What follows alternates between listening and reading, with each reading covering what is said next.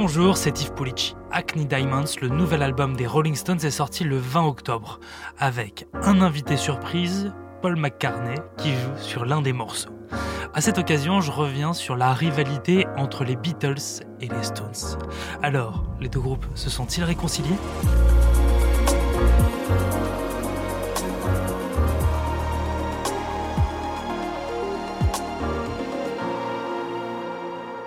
Vous préférez forcément l'un ou l'autre, les Beatles ou les Stones, Mike Jagger ou Paul McCartney, le rock transgressif ou convenu. Nous sommes en avance sur vous, sur la, le chemin de la décadence, ici à Londres. Ah, nous avons l'art pop, euh, la culture pop. C'est une explosion, c'est une explosion, qu'est-ce que c'est? Une explosion. Ah, ah, explosion. Au tout début des années 60, les Beatles commencent à tourner.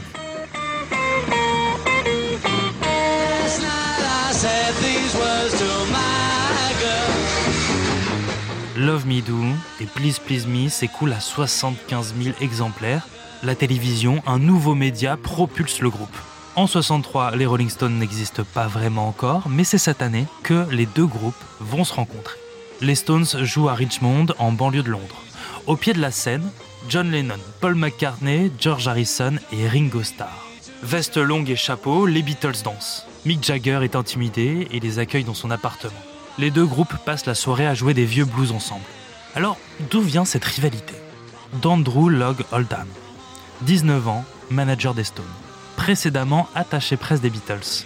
Et d'ailleurs, ce sont les Beatles qui ont recommandé Andrew aux Rolling Stones. Bref, Andrew a une idée créer une rivalité entre les deux groupes britanniques. Les Rolling Stones seront des anti-Beatles.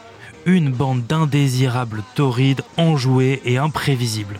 Le but, établir que les Stones étaient menaçants, grossiers et animaliers. Et la rivalité se construit chez les auditeurs et les auditrices. Au drugstore des Champs-Élysées se rencontrent ceux qui sont dans le vent. Des vacances, passées à l'étranger bien sûr, on a rapporté les derniers tubes, entendez par là les derniers disques à succès. Et ceux qui sont restés en France n'ont plus qu'à se précipiter chez leur disquaire s'ils veulent être à la mode. C'est ainsi que bien avant leur venue à Paris, on s'arrachait les disques des Rolling Stones. Et alors, quels sont vos préférés dans les, En- en parmi les chansons anglaises ou les interprètes? Oh ben, en ce moment, euh, The House of the Rising Sun, euh, et puis les Beatles. Qu'est-ce que vous aimez chez les Beatles? Pas leurs cheveux, mais. Ah, mais ils chantent bien, je sais pas, ils ont beaucoup de rythme. Et vous, monsieur? Quels sont. Rolling Stones. Oui Les Rolling Stones, ils passent le 20, 20 octobre à Paris, alors euh, j'essaie d'avoir les premiers rangs. C'est la première fois qu'ils viennent en France? Oui, je crois. Et vous ne voulez absolument pas manquer ça? Non, non. Les Rolling Stones signent chez Decca, les concurrents d'EMI, le label des Beatles. Les Beatles, classe populaire qui joue les gentils garçons à qui on pourrait présenter notre famille, leur manager leur fait porter des costumes, rendant leurs blousons au cuir aux Rolling Stones, classe moyenne, qui ont eux étudié et qui jouent les mauvais garçons. Oldham veut les faire passer pour des voyous. Il les oblige à ne pas sourire pour les photos et il invite le public à défoncer les sièges pendant les concerts. Ça dégénère, par exemple, à Blackpool au nord-est de l'Angleterre, le spectacle se transforme en émeute. Les fans envahissent la scène, jettent le piano à queue, les cymbales de la batterie, les amplis. 50 spectateurs sont blessés. Les Stones sont bannis de Blackpool, mais leur image de mauvais garçon est renforcée. En 1964, 100 000 fans précommandent leur premier album. Les Stones se hissent au niveau des Beatles et même au-delà. La bataille des chiffres profite aux médias, dans les journaux on compare les deux groupes et on invente une rivalité pour vendre du papier. L'Angleterre ne suffit plus et les Beatles traversent la Manche et jouent en France. 15 000 personnes à Détroit, 6 000 à Amsterdam, 25 000 à Hong Kong, et pourtant que l'on sache, il n'y a pas eu d'accident mortel. La Beatlemania a démarré et compte aussi s'attaquer aux États-Unis. Ce sont des stars qui sont attendues là-bas. Ils jouent au Ed Sullivan Show, l'émission la plus regardée des États-Unis. Ce soir-là, un quart des Américains regardent la télévision. Ils sont encore plus attendus et acclamés que Sinatra ou Elvis Presley. Par contre, pour les Stones, la tournée américaine est un désastre. Dean Martin se moque à la télévision de leur couple et de leur spectacle. Ils ne sont pas invités au Ed Sullivan Show à cause de leur scandale. Alors, leur manager renforce l'image provocante du groupe et sort ce slogan Laisseriez-vous votre sœur sortir avec un Rolling Stone? Parallèlement, les Beatles restent sages et sont même anoblis par la reine Elisabeth II en 65. Ce qui va relancer les Stones, alors, ce sont trois notes de musique. Une chanson symbole pour les jeunes britanniques. Philippe Margotin, co-auteur du livre Rolling Stone La Totale, relève c'est un morceau sur la frustration, sur l'euphorie d'une société d'opulence dans les années 60 et d'un autre côté, les laissés pour compte qui ne se sentent pas bien dans cette société. Les Beatles, justement, ne se sentent pas bien. Ils sont fatigués. On ne fait que notre travail, répond McCartney à un journaliste au sujet de ces tournées. Il y en a une tournée qui se passe particulièrement mal, avec un concert aux Philippines. Le groupe refuse une invitation de la Première Dame. Vexés, leur protection policière est retirée, les Beatles sont obligés de fuir le pays face aux émeutes. Plus tard, aux États-Unis, une réflexion sur le christianisme et Jésus-Christ choque les Américains. Rien ne va plus pour les Beatles. La majeure partie des chaînes de radio et télévision américaines les ont interdits sur leur antenne et l'Europe pourrait suivre le mouvement. Tout cela pour une simple déclaration de l'un d'entre eux, Jack Lemmon, qui peut se résumer ainsi Nous sommes plus populaires que Jésus-Christ auprès des gens. On a beaucoup pardonné aux Beatles, mais pas ça, du moins en Amérique. Et un distingué membre du Ku Klux Klan a même ajouté que Limon n'était qu'un suppôt des communistes. Les ventes de disques diminuent considérablement. Les tournées s'arrêtent, le groupe s'enferme en studio, les jeunes sortent dans la rue, notamment contre la guerre du Vietnam.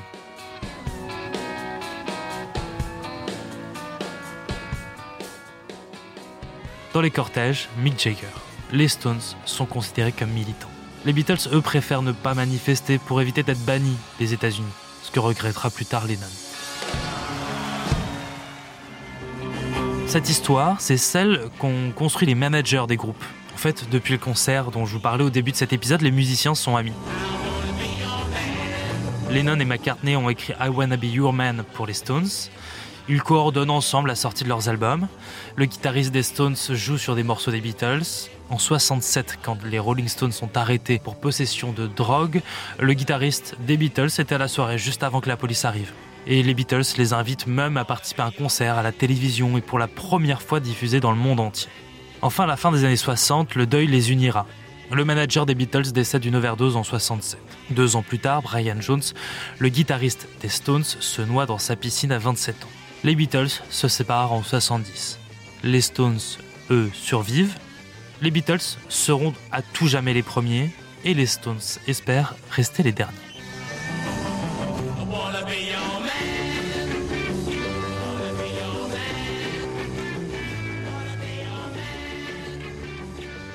Bonjour Belkacem Balouli. Bonjour Yves. Vous êtes rédacteur en chef du magazine Rolling Stone. Et vous, vous êtes du coup plutôt Beatles ou Rolling Stones? En fait, j'ai jamais tranché. J'aime les deux parce que les deux sont totalement différents et euh, chacun a son histoire, sa manière de concevoir la musique, la manière de s'approprier euh, un public euh, et de le partager parce que en fait, les deux groupes depuis leur début se partagent chansons, présence dans les clubs à la mode de l'époque et starisation à outrance. Ils sont si différents que ça? Disons que le mode de vie de Mick Jagger n'a rien à voir avec celui de, Paul McCartney, par exemple. Il était peut-être éventuellement plus proche dans la déglingue d'un Lennon que, d'un McCartney, mais on était, mais c'est pas du tout le, le, même style parce qu'il faut savoir qu'entre les Beatles et les Rolling Stones, les vrais rebelles étaient les Beatles. Eux, c'est des prolos. Ils viennent euh, d'une petite ville euh, qui était sinistrée économiquement à la fin de la guerre, de la deuxième guerre mondiale et ils n'ont pas fait d'études et très jeunes ils ont réussi à faire un petit business de rock'n'roll en allant tourner un peu en Allemagne etc etc alors que les Stones eux c'est quand même euh, des gens qui ont eu leur bac qui ont fait des études. Euh, faut rappeler que Mick Jagger est diplômé de la London Economics euh, School enfin le, HEC local.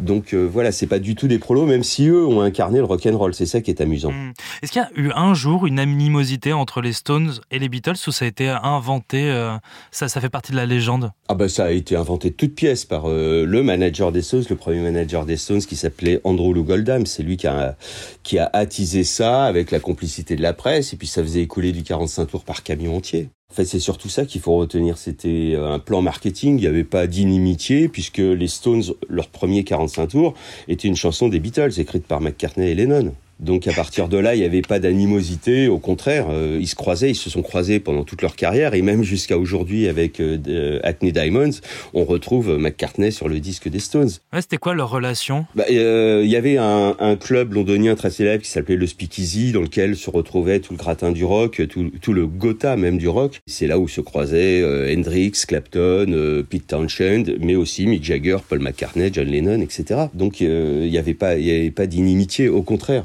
Ça, ressemblait à quoi leur quotidien, euh, les, Stones et les Beatles? Donc ils se retrouvaient dans, ces clubs, ils, faisaient des musiques ensemble? On a des photos, toute une documentation, tout ça, tout ça est très précisé euh, par les historiens du rock, les journalistes rock, etc., qui ont creusé les questions, et puis tout est documenté. Donc on a des photos où ils se croisent régulièrement dans toutes les années 60 et 70, euh, sans aucun problème. Les Beatles, faut rappeler qu'ils se sont séparés en 69. Euh, les Stones ont fait un truc qui s'appelle Rock'n'Roll Circus, dans lequel ils ont convié...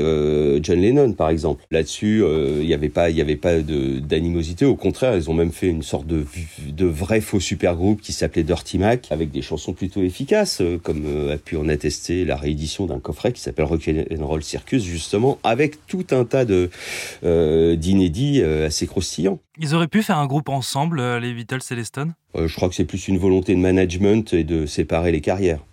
Comment ils la vivaient justement cette rivalité construite? Bah, ils, s'en occupaient pas, c'était pas leur quotidien. Leur but c'était d'essayer d'écrire de bonnes chansons et d'essayer de les vendre et de remplir euh, les stades. Euh, enfin, à l'époque c'était pas encore des stades, mais de remplir les grandes salles de par le monde. Enfin, surtout aux États-Unis et en France et en, enfin en Europe euh, occidentale. C'est ça ce que ça leur a apporté de, de cette rivalité, c'était de l'argent et des fans? Alors de l'argent évidemment parce que les disques à cette époque-là se vendaient vraiment beaucoup.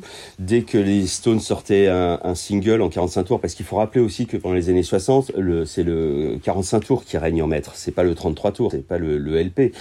Donc euh, ils sortaient un 45 tours, trois mois plus tard on avait un Stones, trois mois plus tard on avait un Beatles, etc., etc. Il y a des, des singles ultra célèbres qui n'ont jamais été intégrés dans des albums. Donc euh, le, le, concept d'album intervient que vers la fin, à partir de 1966, à partir du moment où les, Stones eux sont devenus de véritables bêtes de scène et ont commencé à arpenter euh, les États-Unis, l'Australie, l'Europe. Et les Beatles, eux, raccrochaient les guitares et ne faisaient plus que des albums studio.